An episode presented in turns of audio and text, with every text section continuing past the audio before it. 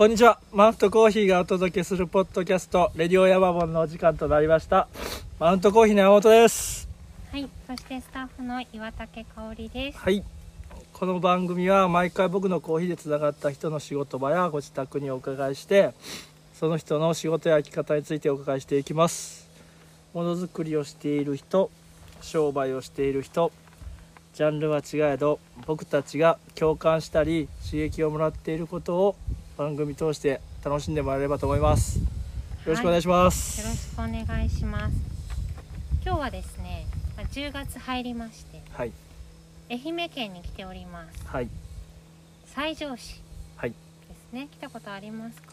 初めてですねえ。ちょうど稲刈りのシーズンなので、まあ田んぼが多くていや本当に田園風景こんなにすごい田んぼがいっぱいあるってことはが思わなかったですね。えそうですね。うんうん。知らなかったんですけど、レディオヤマボン始まって以来のはい。今日が初めましてのはい。とゲストにお迎えしております。若干緊張しております。ほぐれましたね少しでも。あの同級生ということで。ねえ、はい。同級生ってことが判明しましたがお迎えしたいと思います。えー、山本さんからじゃあこえ今回は。じゃあいきますね、はいお願いします。えー、ひなの屋の玉井大蔵さんです。よろしくお願いします。よろしくお願いします。よろしくお願いします。はじめまして。はじめまして。はじめましてですいや本ね当に。さっき一緒にご飯食べさせてもらったんですがそうですね。外でそれ以来っていうか。そうですね。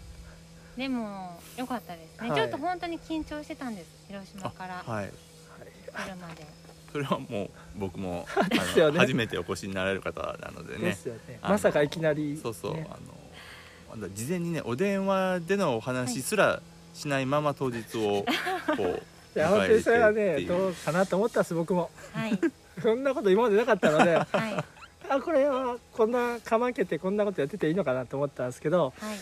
あえてね思いっきり全部初めてでやったろうと思思いましたね今ー回いいドキドキで今日を迎えましたけはいれども。よろしくお願いします、はいお願いします。さっき一緒にお昼食べてコーヒーも飲ませていただいて、えー、インタビューということで、い、つもはですね、はい山本さんが、はいまあ大体山本さんが会いたい人に会いに行くっていうのが、うんうんこのポッドキャストなんですね。うんはい。なので山本さんがこんな人だよっていうのを1分間で紹介してくれるという名物コーナー。があるんです名よ。物コーナーがあるんです実は。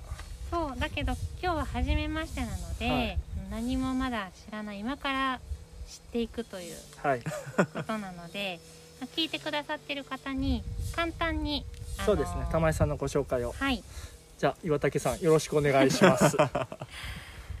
玉井大蔵さん、えーはい今ひなの屋とご紹介したんですが、はい株式会社リンネの代表をされています大学卒業後、えー電機メーカー大手電機メーカーの半導体部門の営業職をはいされていたと、はいでその後家業を継ぐためにここ地元愛媛県西条市丹原町はい。に戻られて、えー家業を3年そうですね。三年ぐらいね。経験された後、うん2009年に、えーポン菓子パン豆の製造販売ひなの屋を設立されましたと、はい。えー日本国内のみならず上海はじめ多く海外の販売拠点を持つというそんな玉井さんでございます。はい。間違ってないですか？そうですね。あのー設立年とか、はい。若干そういう細かいところがあの多少、まあ僕自身もあのー若干マージナルなところというか、はいあ。のもあるので、はい。まあほぼほぼあの差し支えないところでございます。あよかった、はい、あの2009年が2010年でも何がどうだというね、はい、あの ところなので、申し訳ないです、はい、あのそういった人間でございます。い、やーそうなんですよね。はい。なかなか自己紹介。うん、俺今自己紹介の紙を探してたんですよ。あ、そうなんですね。書いたやつ。あそれは山本さんのじゃなくて僕の？はい。あ。クルズ道すがらね。実は全部考えてたんですけど。そうなんですね。先なくしました。どこ行ったんですかね？荷物出てくると思うんですけどね。当にあのご飯食べた時っすわ。そうですね。ちょっとこの収録の前にね、はい。お昼を一緒に食べさせていただいて、はい。そ美味しいカレーでした、ねカレーをはい。食べてそれでコーヒーを入れていただいて。はい。その時にどっか行ったかな。でしたかねまあままあまあもうもういいです、もうこの話はいいですね。あはい。いやーはい。今ちょうどね、作っている工場にはい。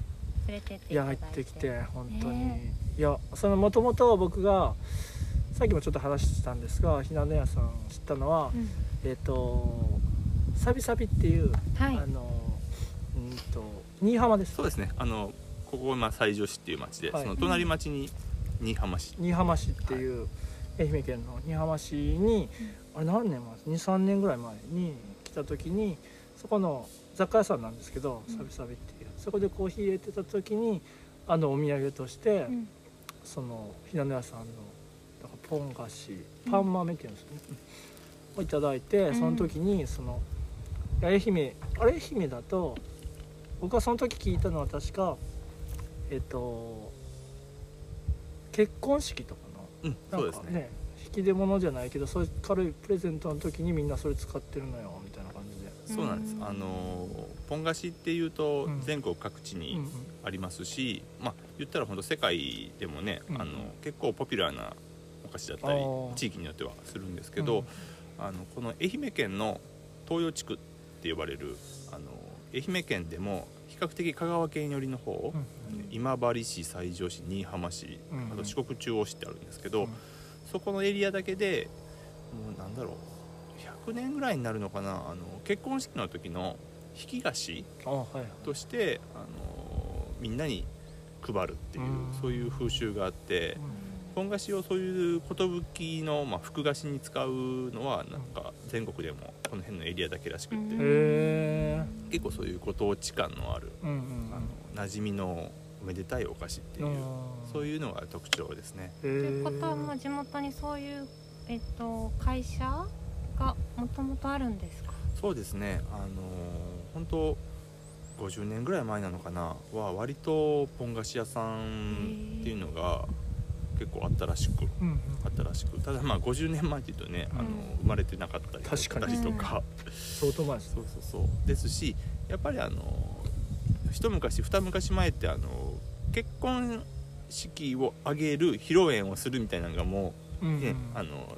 普通に。当たり前みたいな時代だったじゃないですか、うだからそういったあの引き菓子とか引き出物みたいな需要もやっぱり結構安定的にあったりとかで、うん結構そういうお商売されてる方がいらっしゃったみたいなんですけど、はい。やっぱり1990年ぐらいから結構あの結婚のスタイルにしても、うん。価値観にしても結構自由に多様化していって、うん。やっぱそういう需要もちょっと落ちてきてそういうポン菓子屋さんもだいぶなくなってきたらしくて。へで今僕が知る限り東洋地区でポン菓子屋やってるのってうん。うちがうちとあとまあと今治市に1軒あと四国中央市に1軒あるのかなうん。ぐらいな感じで、はい、結構減っちゃったっていうところありますね。玉江さん自身もうん。ちっちゃい時からそういうポン菓子ってあったんですか？こうなって。そうですね。あのー紅白の,、はいはい。あのコントラストのあるうん。箱の中に、うん。えーポン菓子がこう入っててへ箱の表面にあの「寿」って大きい字が書いてあって、うんうんでやっぱりなんか親戚だったりとか、うんあのまあ両親の仕事関係のとかでねなんか誰かが結婚したようん。みたいなうん。ので、そういったポン菓子を、まあ、この辺で嫁入り豆とかって言うんですけどえ豆とか全然入ってないんですけどお米だけなんだけど、うか。嫁入り豆とかって言うんですけど、そういったのが割と絶えず家のどっかには転がってあてそっかうそっか。ん。そういうのは結構昔の子供の頃の部屋の風景というかそういうのが覚えてますねだから意外それだけ風習としてあるのに今作っておられるとこが少なくて。ー、でねまあまあひょんなことから今から伺っていきますけど玉井さんがそれを自分が製造販売をされるっていうのがうんうんうん。ご自身でもねまさかっていう感じですそうですね。まああの子供の頃から将来目指していたとか、うん。そういったことは全然ないので、はいうんだから本当昔の同級生なんかもあの玉井がポン菓子屋を始めたらしいよっていうのは。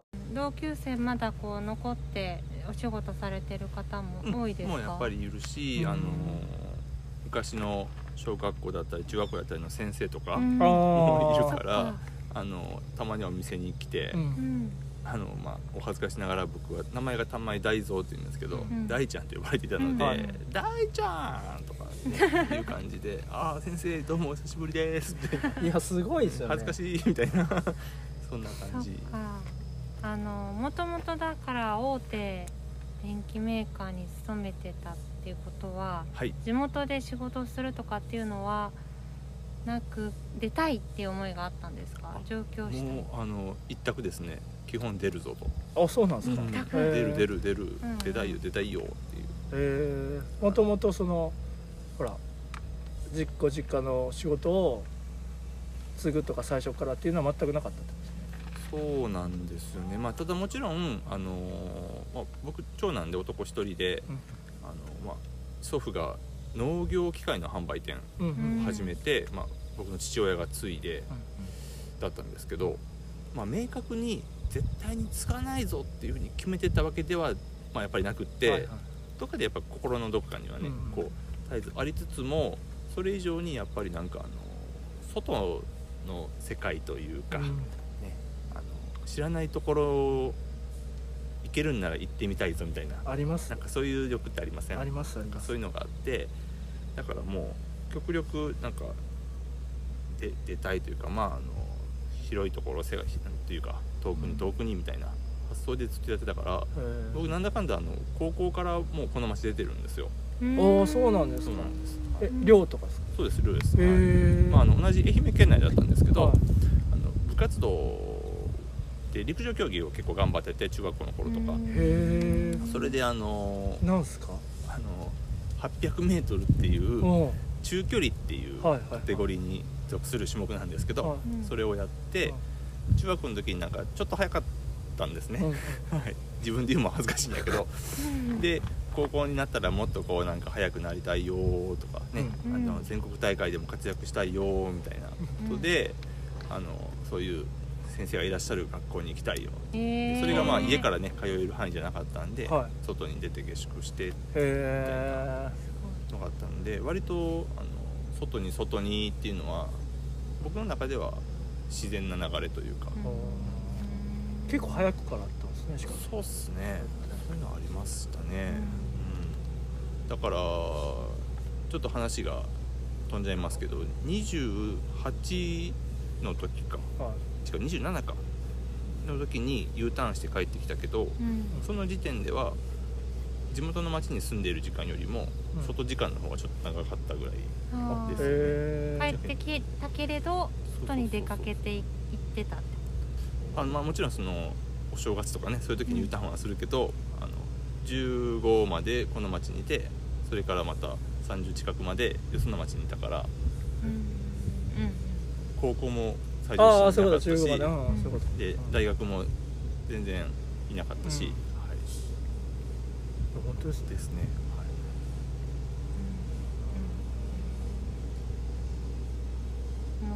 はい、帰ってくるきっかけそうですね。きっかけはやっぱりまあその心のどっかで引っかかってたっていうあの実家の商売をうん。長男だから継がなきゃいけないのかなみたいなのもあるし、まあ、当時その勤めていた電機メーカーでのお仕事うん。になんかちょっとこう、まあ、やりがいっていうんですかね。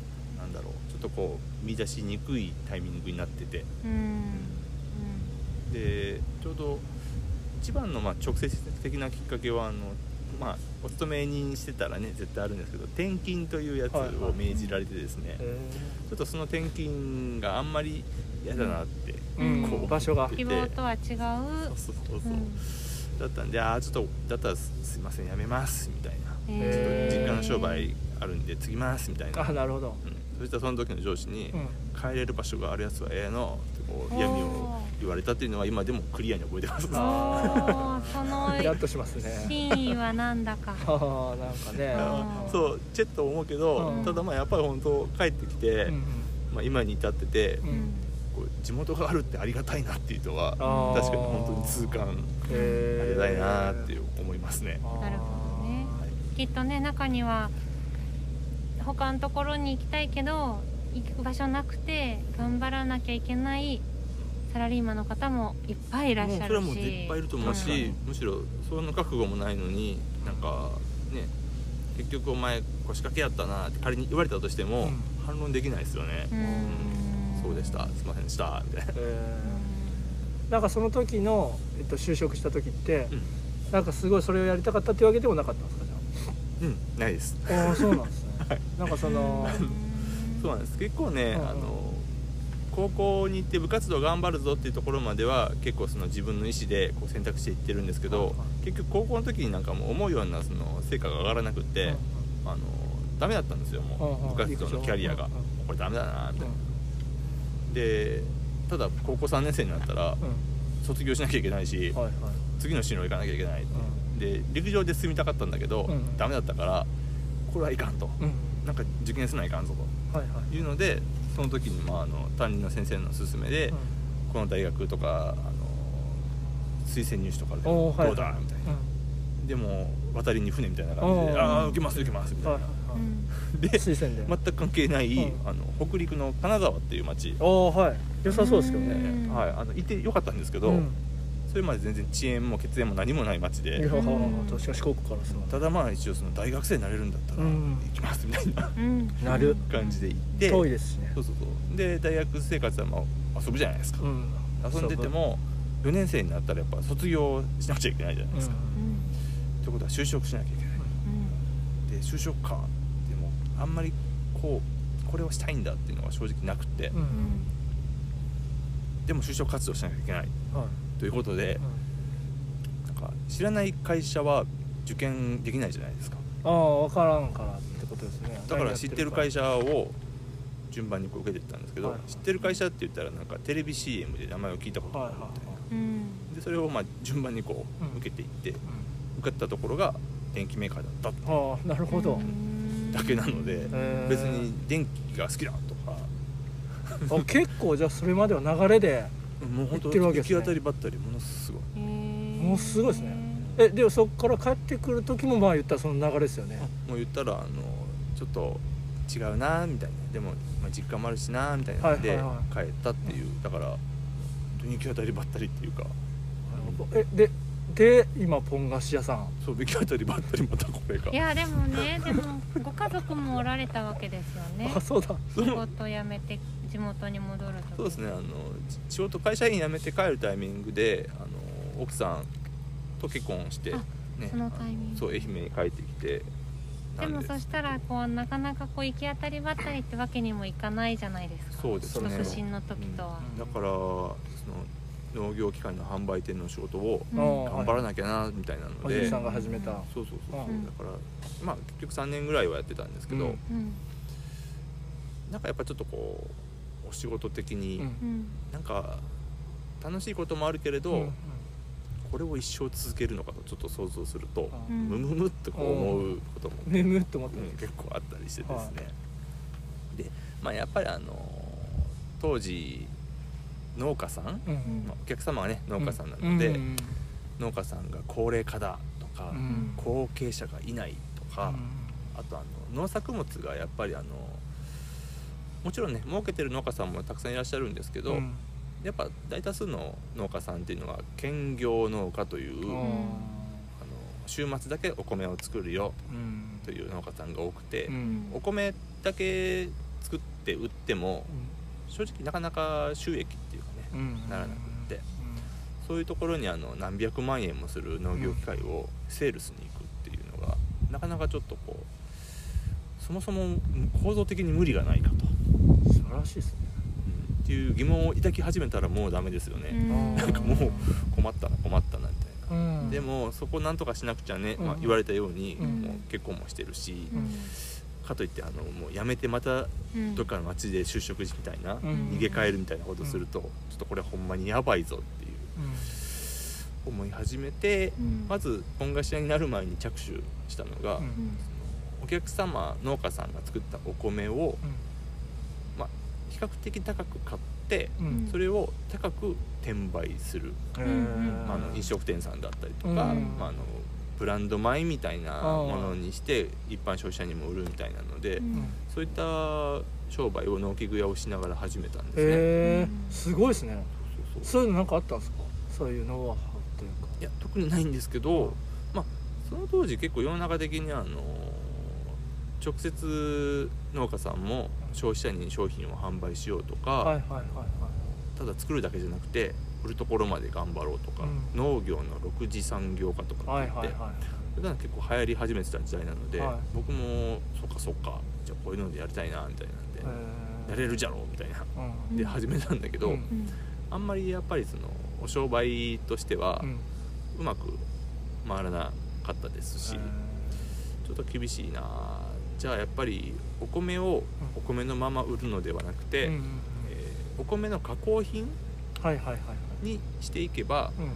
そのビジネスベースに乗るんじゃないか。付加価値もついて、うん。まあ、あの単価も上げられてはい。いいんじゃないかなっていうふうに考え始めて最初はあのおむすびを作って売ってみたりとかうん。あのへお餅お米を、まあ、もち米をねあのうんお餅にしてお餅を売ってみたりみたいなこともちょっとやってたんですよ、ええそれどこで販売されるんですか？販売はですねあの地元に結構大きな産直広場があってですね、そこに持っていったら売れるっていうので、ああ販売できるまあ売ってたんですけど、まあやっぱり素人がお餅を作るって言ってもね、うん。そんなに上手になかなか作れるもんでもないし、うん数も作れないし、うんでお餅とかああいう生ものって、うん。その日売れなかったらすぐ廃棄にあなっちゃうんあですよね、だから結構その辺のあの作ったはいいけど売れなかった廃棄とか、ねそんないっぱい食べられないじゃないですか、うん。だから困ったなーっていう時にあのポン菓子というお菓子を人からポン菓子でも作ってみんけんって言ってえマジっすか？言われて、はい。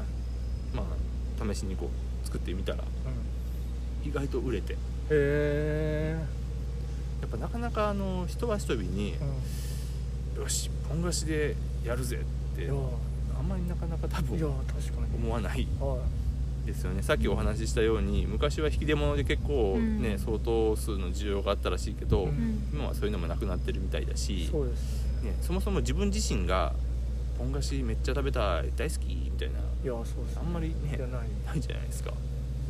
しかもなんか今だったらですよ。そのひなの屋さんのうん。ポン菓子をうん。結構見るんですよね。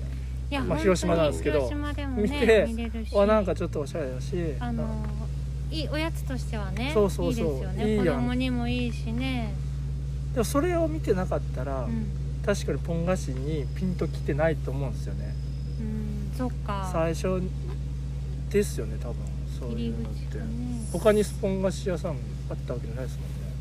あれでしょ昔ながらのそうそうそう。あの本当昔ながらのあのパラパラのお砂糖だけみたいなのは、うん。産直市とかに行ったら大抵置いてあったりするんですよね、うん。たただまあなんだろうあのそんなに注目を集めたりとか、うんねあのえこんなポン菓子あんのみたいな驚きっていうのがなかなかこううん。喚起しにくいとは思うんですけどそういったところに対して、まああのまあ、うちも最初はそういう普通の昔ながらの作ってたけど、うん。意外と売れるなっていう風になってくるとうん。やっぱり気持ちが盛り上がるんでしょうね、うん。じゃあいろんな味を作ってみようとか、うんパラパラ食べにくいから、うん。一口サイズの塊にしてみようとか、うん。でただの透明な袋に入れても可愛くないから、ん。なんかロゴマークを作ろう、うん。ロゴマーク作るんだとやっぱり野号もいるよねみたいな、のでだんだんこうね今のひなの屋っていう野号ができロゴマークができっていう、うん。そういう流れになっていって、えー徐々に固まっていったんですね。そうですね。夫婦二人で始めて、はいそうですね。やって徐々にもアイデアも生まれてって、はい。なんていうか大きくなっていったって感じなんですか？メンバーもそうですね。今も11年経って、うん。11年か。まあ、うん今、えーとまあ、製造拠点の方で毎日まあ5名から6名のスタッフさんが働いてくれててで自分たちのお店っていうのが西条市内に1軒あとあの松山市っていう、うん。愛媛の県庁所在地の町にうん。1店舗うん。でやってるので総勢でいうと20人はいかないですね。はい。うん。ぐらいのメンバーになっていやってます。本菓子屋さんのあのイメージが僕ずっと分かってなかったんですけどそうですね。さっきねうん。この収録の前にうん。お店と工場をはい。見せてもらってはい。いやお前ずっと本菓子やってるっていう。いやあのなんていうかこれだけ広島でも見れて、こう馴染みがあるひなの屋さんだから、大きい工場かなと思いきや、古民家というでいいんでしょうか。そうですね。うん。玉井さんのひいおばあちゃはい。んのお家を、はい。そういう作れる場所に改装されてっていうことで本菓子機1台でいやそうなんですよね。びっくりしましたね。それをずっとねやってい。詰めて。っていうだって全国に行ってるわけですからね、あの人数にしても驚きだったんだけどそういうこう販路の拡大っていうんですか？はい。どうやってこの西条市から知ってもらうきっかけが生まれてったんですか？そうですね。えっ、といわゆるその営業活動っていうのは、ほとんどやってないんです、へへあの元営業マンなんだ。にそうですね。売り込みだったりとかね、うん。そういったのサンプルいろんなところに送ってどうですかみたいなことは正直やっていなくってただそういうどこにどういうふうに売るかっていうふうになる前にそれよりも前に頭の中に明確にあったのがこういう商品でこういうお店こういうブランドでこういう人たちにチヤホヤされたいみたいなうん。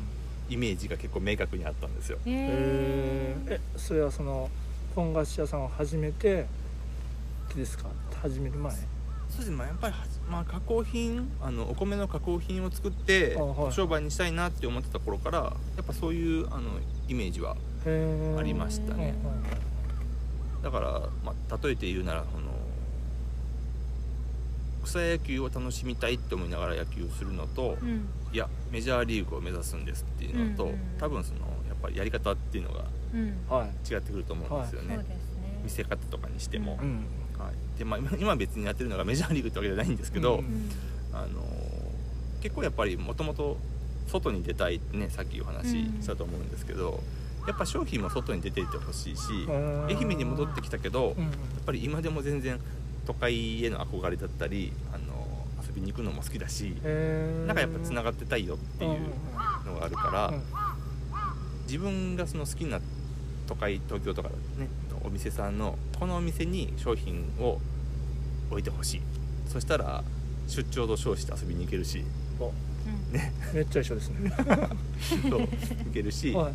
ついでになんかねあの銀ブラもできるぜみたいな。はい。一緒っす。あるじゃないですか。はい。だからそういうお店さんに置いてもらえる商品だったらこういうパッケージにしなきゃいけないなとか味の展開はこうだなとかあの例えば、まあ、うちはオーガニックじゃないんですけど、うん。まあ、そういったあのオーガニックみたいなクオリティをまあ共通の品質として打ち出すだったりとか、うちはまあどっちかというと結構そのローカルとか、あの産地の素材であの産地の人がいいものを作るみたいな、うんうん。そういうちょっとイメージでやってるんですけど、そこら辺は結構明確にしながら商品作っていたので最初本当販路なんかないから地元の産直市だったりとか、うん。あの市役所が運営しているあの物品なんて言うんだろうな。ちょっとまあお土産コーナーうん。観光物産協会か、うん。とかのあのお土産コーナーとかで落ちたぐらいなんですけど、えー。えお店の時はお店はないんですか？じないです自営のないです。自営というか。うん。ないです。あないんですか？だから工場だけうん工場だけで、まあ、当時ねあの僕と本当奥さんとあとまあもう一人ぐらいパートさんがいた頃かな。3人ぐらいの時だったんですけど、うん。うんえーまあそういったところにも置くだけ。で、えっと、自分たちのお店をうん。本菓子専門店を構えようみたいなのは当時は全然イメージしなくて、おはいはい。まあ、あのいわゆる外販とかの卸売と呼ばれるうんうん。ものだけで考えてたんですけどで、まあ、そういうちょっと地元の産直コーナーみたいなところに置いておいたら、うん。あのルート的には香川県の高松市にあの町のシューレさんっていううん。雑貨とかはい。食とかの、まあ、四国の結構いろんなものをセレクトしてうん。並べてるお店さんがあってそこのバイヤーさんが発見してくださってですねへあの頃町のシューレさんも本当オープンしたばっかりで、うん。やっぱいろいろ商品を集めなきゃね探さなきゃねうんみたいなタイミングだったんでその時にちょうどうまく見つけてくださって、えー。である日こう「町のシューレと申しますが」みたいな電話がかかってきてうん「お取引できませんか?」って言われてうん「分かりました。よろしくお願いします」みたいそれもうご存知だったんですか？その時町の修理さんいえ。あ全然まだ。なしませんでした 嬉しいですよいやね嬉しいですね。向こう見つけてもらうっやぱ見つけてもらてうのが一番嬉しいですねやなんか嬉しいなとかうん。お呼ばれしたら嬉しいなみたいな。うん まず松山には行けるみたいな。そうそんなので行って。へでまああの町のシューレさんってなってくるとまた結構そのいろんな方にうんご覧いただけるようになったので、ーうん。で次は本当あの東京だったり、まあ、京阪神だったりの有名なショップのバイヤーさんが発見してくださってうん。またある日、あの奈良県のなんとかというお店ですが、うん。だったり東京のなんとかっていうショップですがみたいな電話がかかってきて取引できませんか？よろしくお願いします。っていう。最高っすね。その繰り返しです。いやでもそんだけ魅力のある商品だったってことですよね。そういう人たちが最初にうん。こうイメージしていた、うん。こういう人には知ってもらいたいなとか、うん。こういうちやほやしされたいなみたいなイメージにがあったからってのはそうですね。大きいんですそこがやっぱなんかまあそこうまくマッチしたのかなっていう、うん。それをどう形にしてったんですか？だってポン菓子ってね下手したら白くてポン菓子自体の見た目はなかなかこううん差別化難しいけれど、うん味の違いをバリエーションを作るとかどういうところを気をつけて？そうですね、まあ、もちろんその採用してくださったバイヤーさんによってね、うん。多少その評価してるポイントっていうのは違うと思うんですけど、うん。あのまあ、ちょっと語弊あるかもしれないけど僕としてはあのやっぱりパッケージのデザインの力っていうのはすごく大きいと思っていて、僕自身もそうですけど特に目的もなくこうお店ブラブラしててうん。おこれの商品なんかいいなとか、うん。はい。あちょっと欲しいかもって思うのって結構瞬発的じゃないですか、うんはい、コンマ2秒で欲しいって思うか思わんかみたいな、うん。うんそういうふうに思ってもらえるかどうかっていうのをやっぱりもうパッケージデザインにはすごいこう重視してて、うん。うんなのでまあ本当にあの最初ロゴマーク作ったりとかうん。っていうのには結構力を注いだ、うん。力を注いだって言ってもまあ頑張ってくれたのはデザイナーさんですけどね、えーはい。その辺はじゃあ全部デザイナーさんにお任せしたって感じですか？自分ご自分でも結構イメージあったんですか？そうですねあのもちろん絵は描けないのではい。描いてはもらうんですけど、はい。あの雰囲気とか、あの要素例えば「はあひなのや」っていう字はうん。日本語でやるのかうんローマ字、まあ、英語表記でやるのかうん。うんとかなんかなんかモチーフを入れるのか入れないのかうん。とかそういったのは結構指定というかまあ相談しながらねこうした方がいいよねっていうのはやっていきました。えー、それってなんかああったんですか？今までのそのそういうのを気にして見てたとか。その、まあ、今までデザインとかそういう小売りとかにはあまり関係のない仕事そうですね。全くそういうのに関係ないキャリアなんですけど、なんだろう。まあそういう会社員やってた頃からなんやかんや雑貨屋さんだったり家具屋さんだったり、うんうん。あのーたまにその現代アートのなんか、うんね、展示会ってなったりしたら趣味ではあったので見てたっていうのもあるしあとまああの先行事例。はい。あのすでに世の中ではい。人気のはい。お菓子屋さん。はいの特徴というか、ね、そういうのをなんか見ていってたら割とあの動物モチーフの会社さんが ブランド多くって。マジっすか？へへえ意識したことなかった。ななかったっす。だって日本で一番古くてうん。有名なあの和菓子屋さんとかもうん。はいはい。虎がモチーフだったりするじゃないですか。であの鎌倉の方でうん。有名なサブレって言ったら鳩だったりするじゃないですか、ね、本当だ。福岡の方もなんかあのひよことかっていう本当のだがじゃないですか。すすごい。でお菓子じゃないけどうん。たわしとかでもうん。亀の子って言われたらなんか急にちょっとなんかおいいたわしみたいな。なりますね。なんでだ？あるじゃないですか。いや本当や。だけん。それ研究されたんですか？なんでだろう？そうですね。研究という方でもないんですけど、うん。どうやら動物モチーフにした方がいいっぽいぞみたいな それでまあお米で連想できる動物なんだろうって思ってたら、うん。あのスズメかなって思って。はそれでまああのスズメはモチーフで入れたいよとか。へえあじゃあ結構さっき言われたんですけどこっちの要望をバーって言ってってそれをデザイナーの人がまとめていくっていうのそうですね。そういった形で、うん。い。やすげえあの今回こうして初めましてでうん。話を伺う、マウントコーヒーとひなの屋さんがこうして出会うきっかけの話にもなっていくんですが、なはいはいはい。パパッケージデザインっはい。ていうのがね、まあ、大きいと思うんですけれどもその今お話しされている最初のパッケージデザインと今と違うんですよね。そうですね。あのー正確にはひなの屋ってあの2011年の秋からひなの屋っていう屋号ではい。動いてるんですけど、うんうんそのタイミングではあの同じ地元の西条市内のあのデザイナーさんにお願いしてうん。まあその時もあのローマ字で「ひなの屋」でスズメのマークみたいなのがこう入ってたんですけど、うん。それを、まあ、2年弱かなぐらい前にうん。フルリニューアルしたんですよ。うん。で、まあ、その英語表記の「ひなの屋」とかスズメのモチーフ入れるっていうのは踏襲してるんですけど、結構ガラッと変わって、でその時にお世話になったあのデザイン事務所さんうん。はい。があの、まあ、大阪のね、あうん。のデザイン事務所さんなんですけど、そちらの方にもちょっとお世話になって。うんうんで今回のあのマウントコーヒーさんとのご縁も、はい。この大阪のデザイン会社さんつながりなんですそうよね。なんですよね、はい。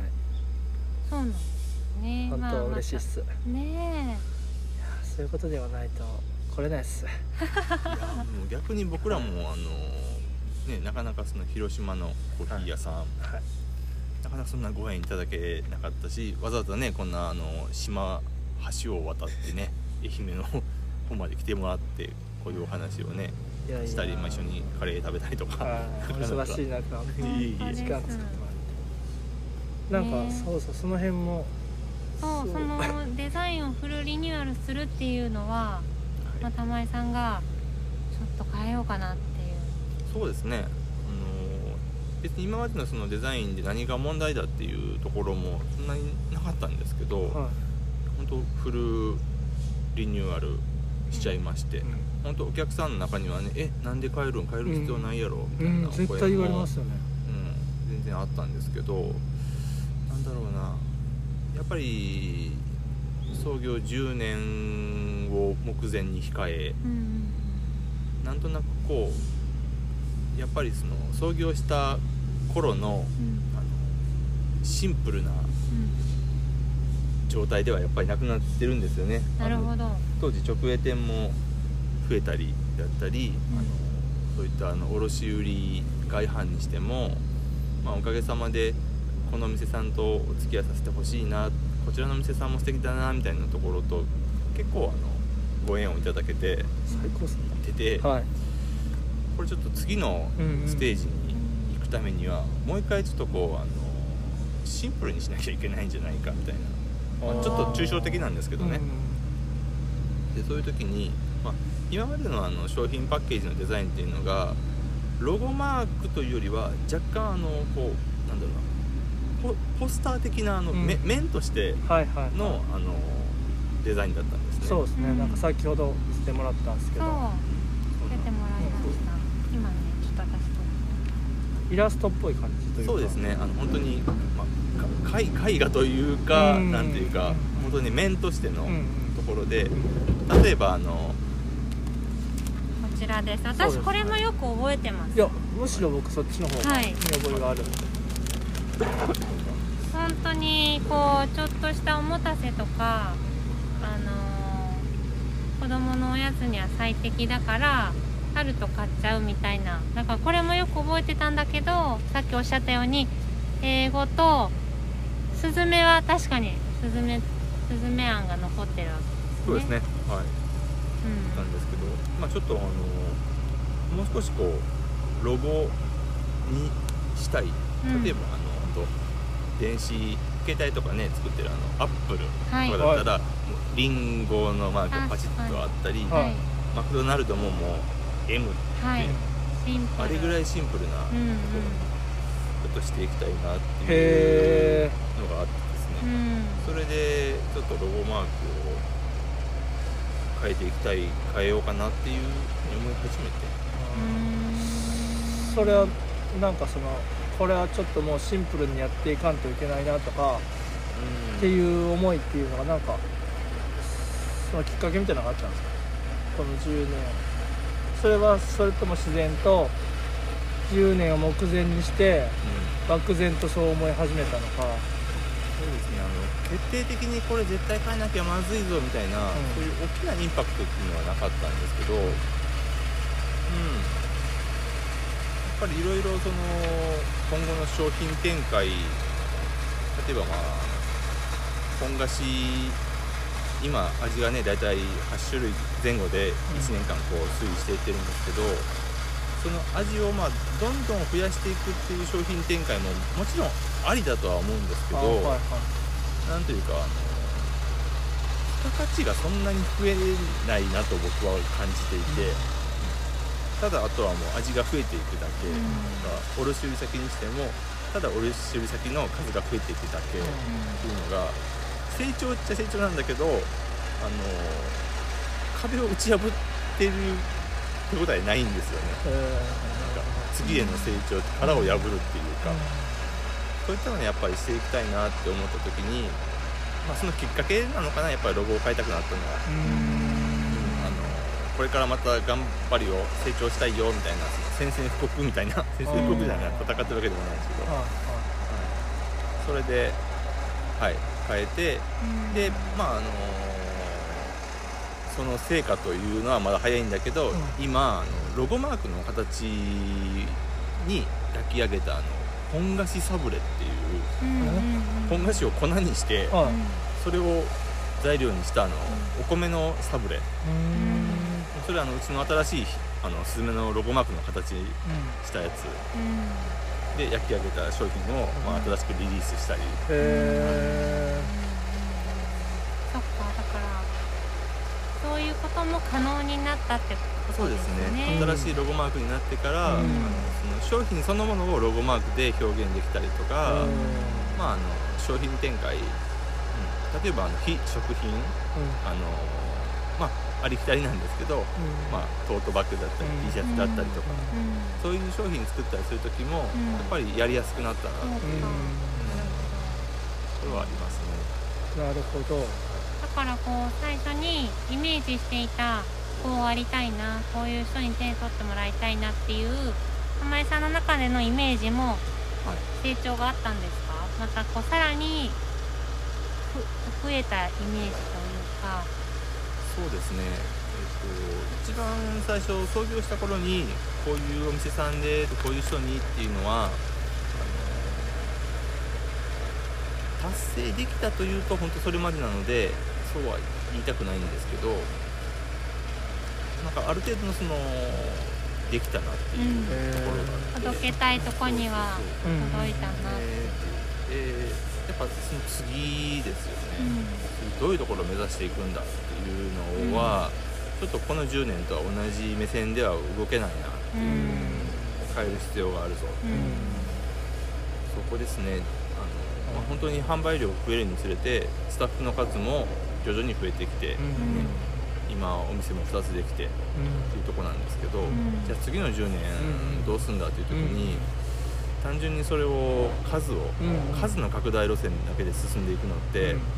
あんまり今楽しいと思えなくて、はいはいはい。だから単純に新しい店を出したいとかそういうわけじゃない。そうそうそう。あの本当じゃあ次は東京にお店だとか、うん。ね全国に10店舗お店ができたよ。イエーイっていうのは、うん。今の僕信濃屋の目標にはなっていなくって、うん。うん。そのポン菓子専門店としてなんか創業してちょっとそのポン菓子の見え方とか、うん。あのねこうちょっと変えたというか、うん。そういうところはできたなって正直思うんですけど、じゃあ次何をどう変えていくんだっていうねこですね今のタイミングが。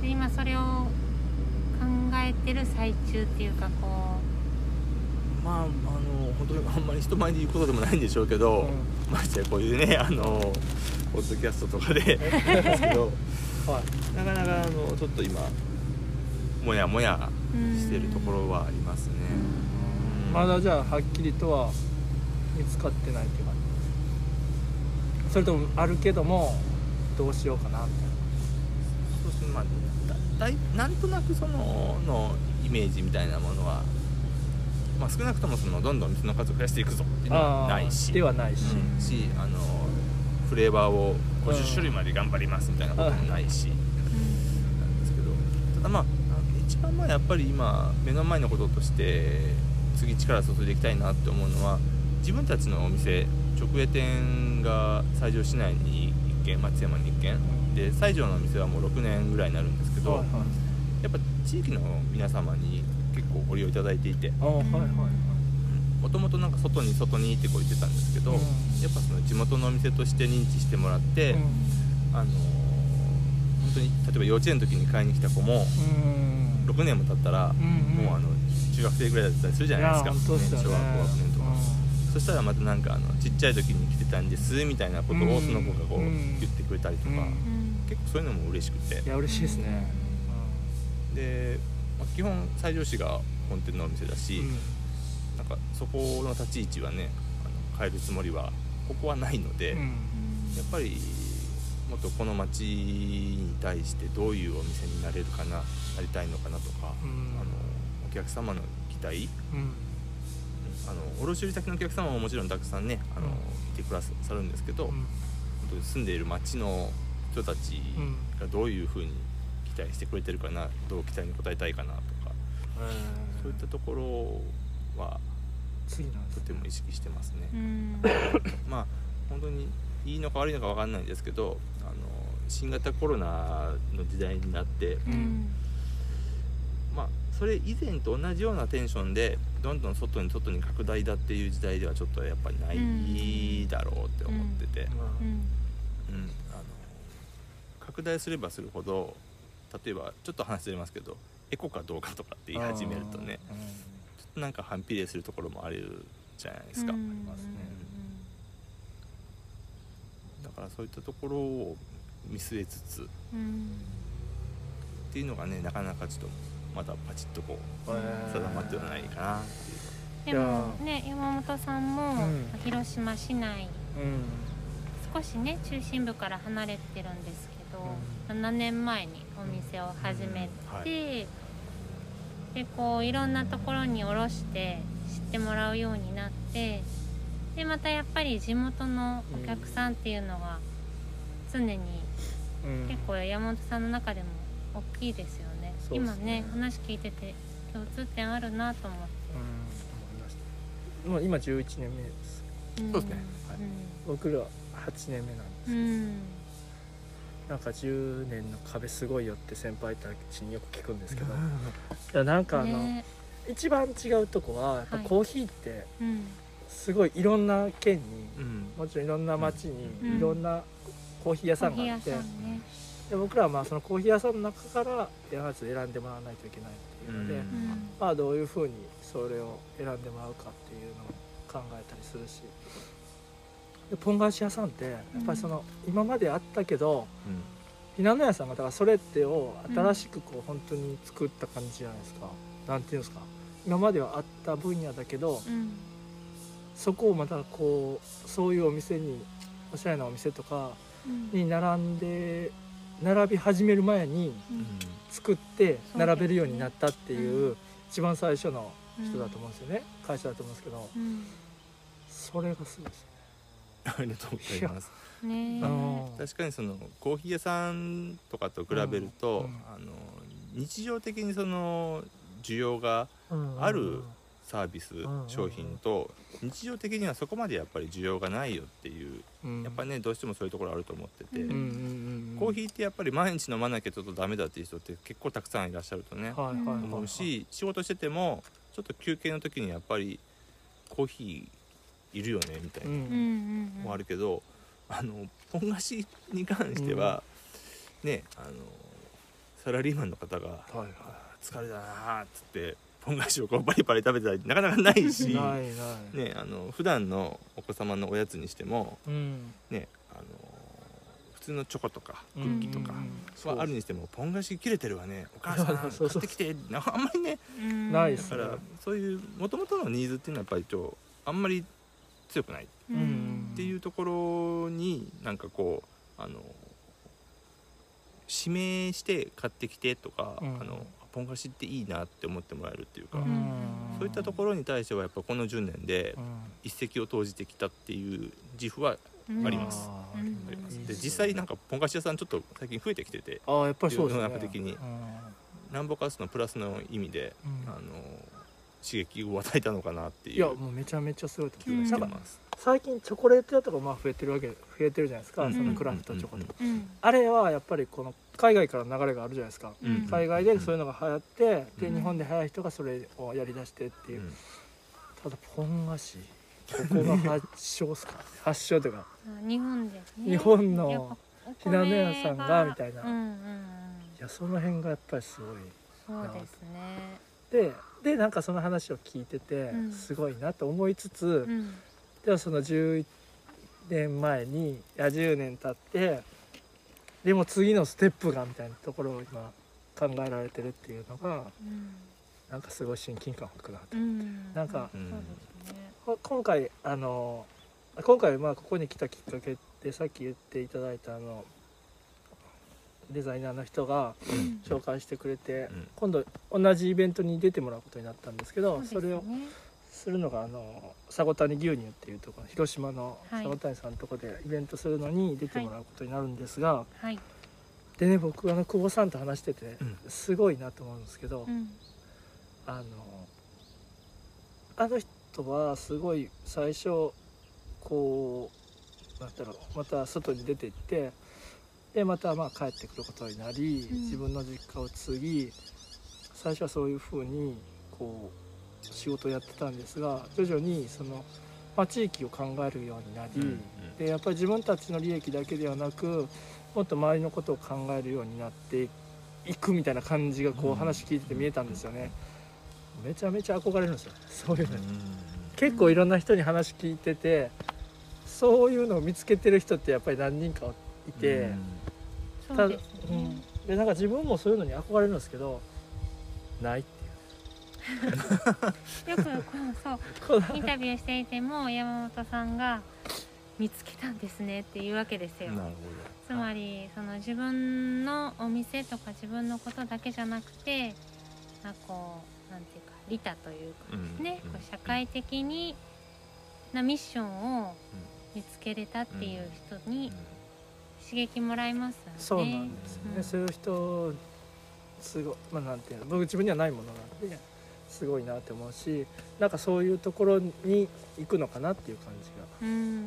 だって今回もねこううん。私たちは本当にこう浅はかにうん。行って話聞きに行きますみたいな感じでご連はい。絡させていただいたんだけど、はい。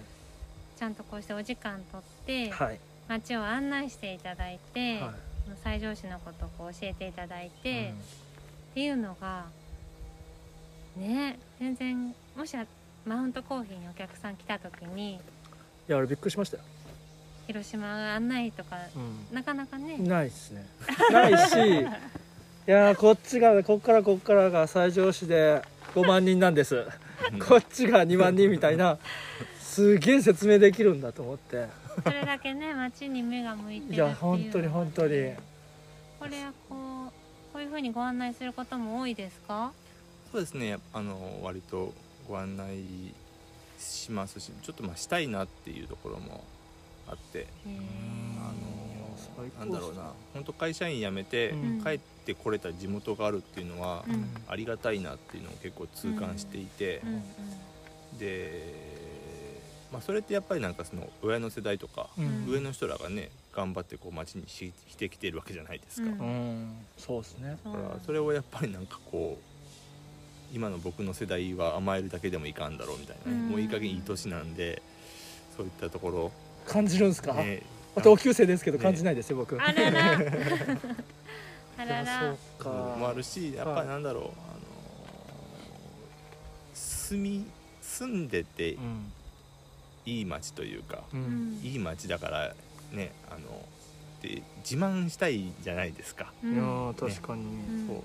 そういったところになんかこうもっとこう自分としてもん。主体的にうん、うん関わりたいよねっていうのは、へえやっぱうんそれしなかったら別にうん。西条じゃなくてもうん。ねいいんじゃないっていうこのひなのやっていうブランドはみたいな、それってもともと最近変わってきた感じですか？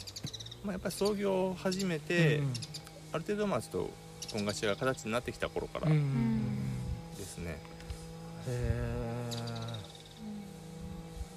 えいいっすね。そうですね。だからまあ本当なんだろうな。街づくりだとかね、うん。地域振興みたいな言葉になると、うん結構真面目でなんか重いから、ううん。んあんまり良くないんですけど、あのー好きなうん。ブランドの本社とかがある街って、行ったことがなくても、うん。いいイメージを抱きませんか？抱きますあねる。確かに。あのー身近に勝手に感じてたりもするし。そうう。ん。素敵な街なんだろうな、うんみたいな。それだけでね、確かにそうそう。だからそういうのをこうできる存在にお店に会社にうんならなきゃな。って、なるほどすごい。すごい。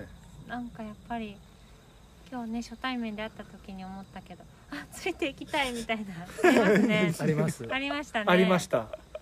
あやっぱそういうとこか。そういうとこの違いが今すごい出てる。出ちゃってます。いやーすごい。いややっぱすごいですうねん。そういうこう西条の地域でのいろんな横のつながりってあるんですか、そうですねやっぱりあの同じようにあのもちろんポン菓子屋さんっていうのはそんなにいないんですけど、うん。あのお酒作ってたり、うんあのお醤油作ってたりとか、んねそういった仲間というか、うん。えはいはねいらいるいますし、えー。皆さんやっぱりこう代替わりとかししたりしてるねあれですか？大体やっぱり親父さんの代から継いだっていうケースの方が多いですねじゃあ最近もうちょっと同じぐらい同世代の人たちが。そうですね。はい。大体40前後みたいなのが、うん。えー楽しそうやわ、はい、ですし今ちょっと西条という町自体があの移住の方が結構すごく増えてきててはいはいはい。で移住してきて商売始めるっていう人もうん。結構増えてて、まあ、彼らは30前後とかでね、まあ、うん。10個ぐらい下ですけど、うん。今ちょっと本当にスモールビジネス始めて、うん。うん。頑張って発信してっていうのうはん。してるから、なんだろう。本当一緒に頑張りたいなって思うし、うん。そういうねあのそんなにでっかい会社じゃなくてもうんいいからそういう個性的で楽しい面白いお店が、うん。ね、100社あるとうん。また全然街の雰囲気も変わるんじゃないかなとか思うし、結構本当に街のことを割とあれですね。あのうん。街単位で考えるというか。うん。やっぱこの場このこの街だからまあそうなることです。うん。それがまあなんていうんですかひなの屋さんがその最上市にあるっていうのがまあそれってウィークポイントなのかうん。ストロングポイントなのかなんかいいですね。今となってはすごいいいことばっかりがあるような気が。すそうですね。もうこの辺は何だろうストロングのところを伸ばしていくしかないだろうと思うし、うん。例えば本当にいきなりちょっとあの現実的な話になっちゃいますけど、うん。あの卸売とかうん。やろうと思ったらあの、うん。運賃がかからないに越したことがないんですよね、うん。確かに。うん。だから東京に例えば商品を送るにしても、うん。仮にうちが千葉県うんで展開しているお店だったら、うん。東京までの物流費って結構安いと思うんですよね、確かで四国から東京に物を送るのって、うん。まあ、やっぱ海渡るから確かに。結構高いんですよ。いやそうだわ。そうそう。だからそれだけでも本当に月に何十万円とかかかってきたりするとー1年にしたらさうん。何百万円っていうな話でしょ。それ何百万円が何年も続いたらあっという間に1000万とか2000万じゃないですか。うんそれだったら新工場建てれるじゃんみたいな。本当に。あるからそれはやっぱ結構しんどいポイントだよね。ありますよね、だ。だからその人口から考えてもそうですもんね。普通にそうそうそうもうちょっと多人が多い町だったらうん。毎日来てくれ毎日というか店に来てくれるお客さんが普通に多くなるとかそう。いうそうそう。だからやっぱりあの、うんセオリーとしてはうん人がたくさんいうんるところでいやそうなんですよ。やるっていう方方がいいけどこれはもうやっぱり人口10万人のうん。西条市のおかげでまあ始めれてね続けれてこれてるし、うん。ね、そこはなんだろう。今さ今更ねさすがにちょっと千葉に本社を移転しますとわけにはいかんでしょう、確かに確かに。うん。ね、千葉に親戚はいますけども あんまりうん。別にね千葉に行きましたって言っても僕ディズニーランドに行きましたぐらいの、はい、ね、勢いですからね。うん。やそうですね。そっか。うん。だから本当にいいことばっかりじゃないってことですね。だからで今でもそれでも地方で働くことってうん。やっぱり注目もあるし、こう評評価される部分もあってなんていうかこう価値観が変わっていいくのかなとも思ったりもするんですけどね。うん。めっちゃ思いますね。ね。もう変わってるの変わってるじゃないですか。う、ん。もう今もうすでに。うん。ね。うん。なんかそのあれですねやっぱりえっとなんだっけ。パン豆？うん、ポン菓子パンってうん。パンするのパンなんですね。そうです。あの機械があれ結構ドカーンって言ってるんですけど、はい。あのその音をパーンって言ってて。私なんでパンってあのねあブレッドのブレパンッドのパンかと思った。うんそう。なんでパン豆なんだろうなって思って。うん、音音パンするってさっきおっしゃってやっぱりねパンパン言うからうん。パンなのと、あのお米なんですけど豆ってねこの辺の近くの人は地元の人は言っててあ言うんですか、年配の人は、へー。うん。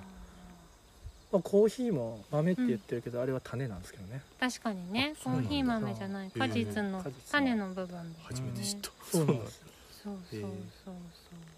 コーヒー種。へうんコーヒー種。え面白いです。種をね飲むっていうかあれしてるわそうそう。けね。俺なんかさっき言いかけて忘れたよ。ねえ思い出さないですね。いやそうなんですよ。あだかそうそうそらなんだっけ？あもうちょっと最後にこれ思い出したい。うねうん。いいですよ。えっ、とほらなかなかいい時間になってます。えっ、とですね、はい。えっ、とほら。えっ、とあそうそれでね、はい。本菓子っていうのが、うん。ゆ本菓子ではい。今まで来てるって、はい。いやなくないですか？そのなんて今まで新しいこれから新しいのがうん。今出てきてるとはいえ、まあ、今リーダーなわけじゃないですか。リーダーまあ最初に始め本最初に始めてる人じゃないですか。うん。これはすごいんじゃないかと思うんですよね。うん。そういうことをできてる人ってなかなかいないじゃないですか。いないですよそれは。一番最初に。限られた人ですそう。はい。まあでもなんだろう狙ったわけじゃないですからね。たまたまっていう。そこがすごいですね。そのまあやってみたら。その環境も大きかったかもしれないし、うん。ご実家の農機具のっていうのも少なからず多少あったのかも。関係性としては、まあそうですね。まあその農家さんが身近だったっていうね、うん。そういうのがまあ僕にとってのあの追い風だったとはあると思うんですけど、うん。なんだろう。一番最初に始めたとかあのそういったのって本当に結果、うんうん。今そう、まあ、言えなくもないかなとは思うんですけど、うん始めた頃とかっうん。てそれ狙ってないですしね、うん。だから本当になんだろうな。出たとこ勝負じゃないけど、うん。そうせざるを得ない流れあでの切実な状況にやばいこのままではちょっと農機具屋だけでは飯食っていけないんじゃないのかとか、あのおむすび作ってみたけどやばいこれは上手に作れないぞとか、あの抜き差しならない状況になって、うん。あのなんかもがいてるうちにというってことですね。うん。そうそうでもそこでバーンってきたっていうのはうんそう。最高っすね。あの全然なんだろう。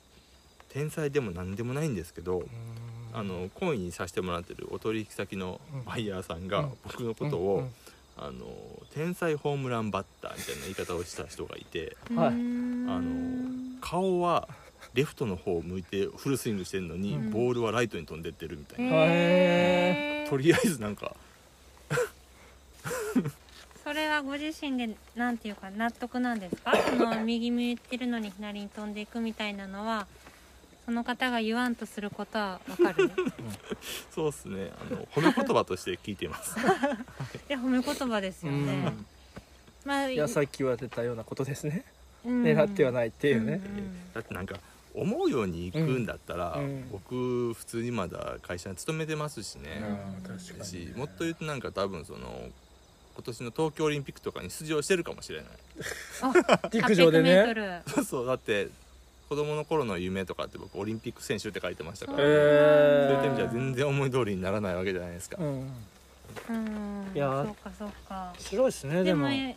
そのホームランバッターであるためにはですよ、うん。全然思った通りになってないかもしれないけれど、うん日々本当に日々日々思ってることとかいやこれまで積み重ねてきてるものがあるからそういう一発も繰り出せたりするし、うん。いやもう結局毎日振るか振らんかだけでしょうね、はあ。うん、だ毎日振るってことですか？振り続けてる。って振らんと飯食ってけんくないですか？食ってケンスいやーそうですよね。だからさその最初にやろうと思った時に、うん。こうことことこの店には置きたいなっていうイメージがあったりとか。10年目を前に、うん。いやちょっとこのままじゃまずいなっていうイメージがあったりそうそうってことですね。そうですね。本当10年目の節目ロゴマーク変えたとかっていうのはやっぱ今までの振り方じゃまずいのかもしれないみたいな。のちょっと振り方変えなきゃなみたいな。なんかそういうのをでも感じるってことですよね多でしょうね。分やってる中で。なんだろう、うん。あの感覚的なんですよねすごい。あの自分でも恥ずかしくなるぐらいに。いやそさっきもねちょっと、うん。あのお昼ねうん一緒に食べながら、うんなんか趣味の話とかで、うんうんうん。建築とか好きなんですか?」とかね、うんうんうん。言われてうん。ああ普通に好きです」とかで答えるけど、うんじゃあ具体的に何が好きってあんま説明できなくうて、ん。いやなんとなくかっこよくないですか、うん。みたいなとか。いやわかりますなんかよ気持ちよくないですか？というレベルっていうか程度なので。いや俺めちゃめちゃそういうのありますね。でそれって答え言えないから違うんかなって思ってやらないのと、うん。感覚で思うからうん。よくわからんけどやっちゃうみたいなのってう全然違ってきますもんね。ね、うん。もう山本自体がそれで進んでるとこがありますね。感覚なんで、うん。その感覚を共有できるメンバーだからやっちゃう。そうですね。やっぱりその共有できるかできないかってすごい大事なポイントかなとは思ってて、はい。はい、だから今回のあの、うん。この山本の取材のうん。パーとかにしても、うん感覚的に、なんだろう前日まで何時に西条着になるかって連絡なかったんですけどなんとなくはい。大丈夫だろうなっていう感じがしてたので もうあの 本当にいけません。本当にいけないです。その感覚と 感覚でやってる良くないところが出たよ。あはい。すみません。はい。改めます、はまたこう10月24日のですね、はイベントに向けて、はい。玉井さんとやり取りさせていただくので、ちょっと改めます。そうね。きちんとね。あの、はい。感覚的に間違ってなかったなっていうのが今日証明されてよかったなっていやーもうめちゃめちゃ嬉しいです。来てよかったです。本当によかった。初めてだからそこだけが心配でした。そうですね、はい。あの24日チェって思われたら嫌ですもんね。嫌だ。でも楽しみたい。そうとにかくはい。牛がいるから大丈夫。です、牛がいるから大丈夫、はい。24遊びにねねぜひ。はい、はい。いや24日来てください。はい、はい。24こんな感じでよろしいでしょうかよろしくお願いします。はい。引き続きじはゃあ、お願いしますということで、い、ははいいえー今日はですね、はい。愛媛県西条市うん。皆野屋の玉井大道さんのおはい。話伺いました、はい。ありがとうございました、ありがとうございました。ありがとうございました